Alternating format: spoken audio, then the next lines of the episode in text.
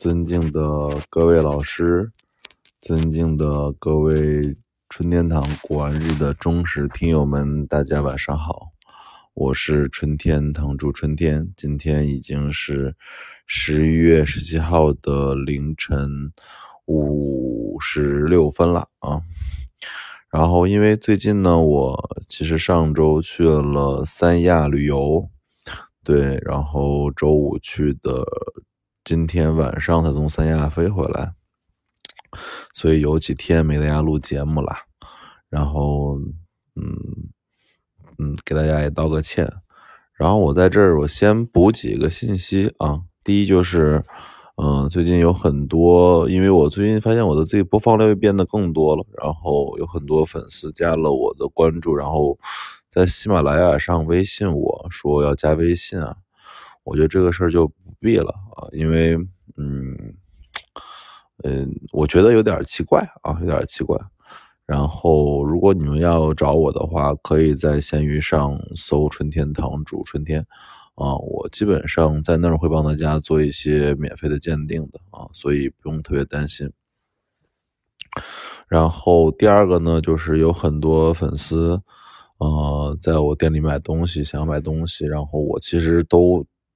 都推推推辞了，啊，因为我有点不想让我这个节目成为特别功利的一个节目啊。毕竟，第一，我觉得我自己嗯不需要那么那么快或者怎么样挣钱。虽然我一直在做生意啊，但是我还是希望所有人在这个节目中主要是获得一些知识啊，需要得到一些真正好像有点价值的观点啊观点。然后买不买东西？因为我东西其实卖的不便宜的，很多东西都，我可以说一般的人都很难买，所以包括后面你们要出手，我都怕你们会亏钱，所以我觉得没必要啊。大家关注我，然后听我的节目，我就挺开心的了啊。好吧，我说完这两个之后，我既然讲一下今天的主题。今天的题目呢，我想记录一次吃饭啊。这次吃饭呢，是我上周四吧，就是在去三亚之前，然后马明华老师，还有呃华夏拍卖的涂总，还有李江啊几个人在一起吃饭的一些观点和想法。这里面我正好做一个简单的纪要，给大家讲讲说啊，这些人怎么去看待古玩啊？我先介绍几个主人公吧啊，就是首先有我啊，我是春天堂主春天。我应该算现在九零后做古董、网络古董嗯比较有名的一个人吧。然后还有马明华老师，马明华老师是这个湖南应该算嗯明清官窑的头牌啊，也是各种大的这种，比如说嘉趣雅集啊，包括很御剑啊，这最大的大牌的。名人吧，算湖南古玩界的教父啊，教父，我觉得这个事儿应该是可以说的。然后土老呢，土就是就华夏拍卖的土老呢，其实是我们这个深圳古玩界的算大佬啊，因为他其实，嗯，这次就是从去年创创办了华夏拍卖之后，这一这两次拍的也特别的好。对，然后李江呢是华马老师的合伙人，也是一块做这个保真拍卖的。周四正好马老师从湖南来深圳，然后约我一块吃个饭，也正好想聊一下，说怎么在互联网化今天里面把这些他自己的拍卖公司办好的事儿。然后旁边正好也正好因为约了这个涂总，我们一起吃个饭。我讲几个这次吃饭我觉得有点价值的观点吧，啊。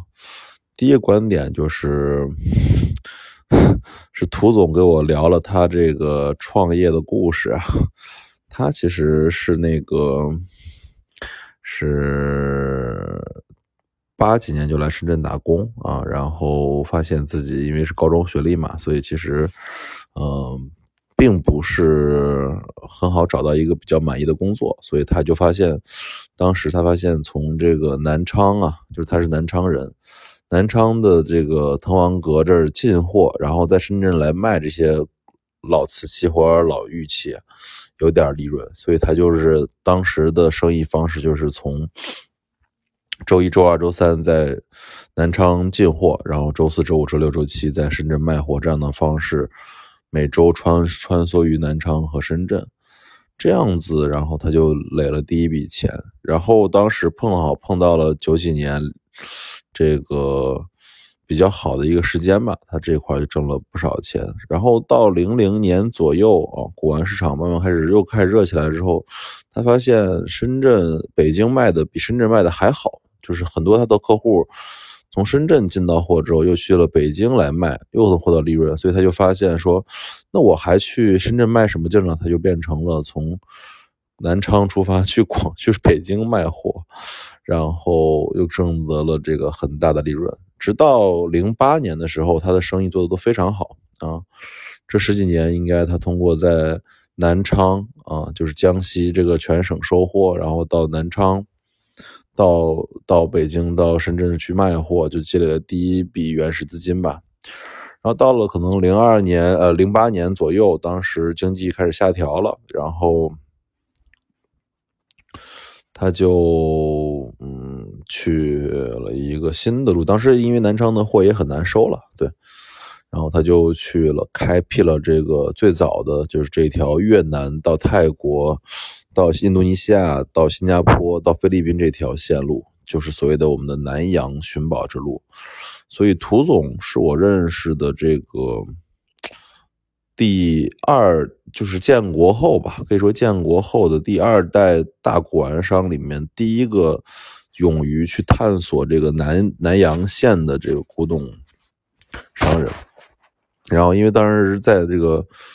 南阳县上有大量的这种外销的明代和元代瓷器，他通过贩卖这些瓷器，当时市场上对这些瓷器的认知还不高啊。对很多大量的这种明代、元代的青花瓷器啊，包括后面的一些长沙窑的一些东西，他都卖得非常好。所以他就其实讲了这故事之后，他给我讲了，说小孙，说你现在呢还缺少一点运气。我说啥运气？他说你。如果哪天让你碰到一个人啊，家里面家财万贯，但是他这个人他爸儿子不识货，让你全一口气全买完之后，你把它卖了，你就你就成了，啊，这种机会现在在网络上，在中国现在这个机会上可不多啊，可不多了。然后，这是这是涂老师给我讲的他自己的创业故事啊。然后第二件事就是我和马老师聊说那个。他怎么看现在这个这么多的拍卖，包括现在，呃，李三儿啊，包括他，包括曲江峰这些人一块儿开网拍的事儿，他怎么看？他就其实也讲了一个很好的观点。他说，其实真正的拍卖呢，核心也并不是说，嗯，能卖出什么样的名堂。他说这个很少。他说大量的拍卖还是本身是要做的。是要向全民普及一种文化知识啊！马老师的格局还是比较高的。他说，如果拍卖只做是买和卖这两个这两个幅度的话，那么其实这个东西就做不大啊。尽量还是通过拍卖的时候能带动一下传统文化，带动一下藏家群体，带动一下现在中国的这个收藏风气。他觉得这样做拍卖可能才是他们觉得做拍卖比较好的方式。因为其实我们认识大部分的人，说实话说说缺钱吧，也缺钱买货时候没钱，但说不缺钱也都不缺钱，因为买的货都是几十万、十几万买个盘子、买个碗的，一般人都理解不了，说怎么能够花这么多钱，其实这很正常啊。然后这是马老师给我讲他网拍的一些观点，然后后面又讲了一些好玩的事儿啊，包括我怕会不会得罪人呢，就讲了说最近不是挺火的吗？崔凯因为又鉴定一件东西，然后给人家断了一个明仿官，但自己买了之后又当官窑卖啊，这个事儿我想简单聊一下吧。啊，这个事儿有点敏感。首先呢，我先说这个清粉底清啊粉的皇帝粉彩万寿无疆碗，这个碗是我经常卖的，就是我从。一四年开始，这种碗卖了三四只了，有好的有坏的。当时买的时候在瀚海买就两万五千三，两万六千多、两万八千多一只碗，这样的碗，这样碗真常见啊。这只碗现在市场价全品应该在六万到七万左右啊，这是个正常价。然后那个呢，那个藏家呢，就是 看到有人收到了一只这样的碗，有点磕碰啊。但市场价应该也在四万左右吧啊。然后他就问崔凯说：“一万五能不能收？”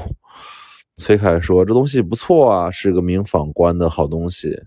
一万五呢，价格有点顶啊。”然后那，然后那个人就没有买。但是崔凯自己最后说：“那你要不帮我买？我买了。”所以崔凯是一万五把这个买给买了。然后后面在军医名石那个红色专场上拍卖嘛，拍了一个十三万六。对，然后这个事闹的，然后。这个事就被这个当时这个鉴定的人就发现了，就是说说他妈你给我说的时候说是民访官，你自己去那儿卖当官窑卖又挣了这么多钱啊，就是就是引大一个很大的一个争执啊。首先呢，就是对于这个事儿呢，其实包括马老师、包括涂总、包括我们几个都说，就是这个事儿崔凯做的确实不对。因为你给人鉴定嘛，鉴定是你既进既挣了鉴定的钱，你又去要挣这个拍卖的钱，你就没必要，对吧？而且你就最后还尤其是以自己的名字又在自己的专场里卖这只碗，那是不是太招摇了？那比如说聪明做法是不是说你确实想捡这个漏，那你捡也可以啊，那你就不要在这自己专场卖，你托一个拍卖公司送拍或怎么样也行。你既在这儿弄了人家这个鉴定的二百块钱，又去拿人家给买的货，又去又挣了九万块钱，就显得有点既当裁判员又当选手的意思，所以就有点不合常规，也不合行规啊。其实崔凯本身的，哎呀，怎么说吧？我觉得他的真实的实力呢，就是个中等行家的水平吧，可以这么说。但他的。营销能力啊，包括他的运作能力啊，包括他的一些其他东西，比如说的文字叙述能力、普通话的水平，啊，就比较不错啊。对，但是呢，其实崔凯是一个，呃，小学文化毕业啊，我可以这么说吧。别看崔凯现在说各种什么自己早年去什么佛罗里达、什么什么美国学习，去意大利学习。这话可以直说吧，就是崔凯其实是一个小学学历啊，这就是个真事儿，可能高中都没上吧，啊，就这么个水平啊，这是个，这是一个，是不是是不是有点敏感了？就这样子，嗯，然后后面又讲了很多其他的八卦了，八卦就就不讲了，但是我觉得后面。涂总又给我讲了一个未来我们的收藏该怎么做的这个话题，我觉得还有点意义。首先呢，就是我觉得对于我们普通藏家呢，我觉得涂总观点其实也很简单，他他认为真正的收藏并不是普通人可以来参与的。啊，他和马老师的观点都基本上一致，就是觉得你说你。平时你六千块钱工资一个月，然后抠抠搜搜的省出两千块钱想买个古玩，这件事是他们不建议的啊。然后觉得这样的事儿，因为你，因为他们就觉得古董自古以来都是一个达官贵人玩的东西嘛。你说你一个穷人玩这个，是不是就是他妈没什么意思？然后他觉得。未来的核心的，就是藏家群体依然是要拓展大户，就是因为在传统的古玩商里面，只有真正的老板大哥买东西，他们才能挣到钱嘛，对吧？这就是一个，就是老一辈我们古玩商的，就是涂总和马明华老师的观点。其实观点我觉得没错，现在基本上做的更好的，比如说一年能卖四五千万、六七千万的人，大部分都做这个生意。就是以这个培养客户群、客户群体，然后筛选出来比较优质客户之后，然后长期培养来来做的方式。但这件事我提出了我的观点啊，当时我给老师说了，两位老师又批评了我。我其实认为，就是在这个市场上依然存在一个比较强的长尾效应啊。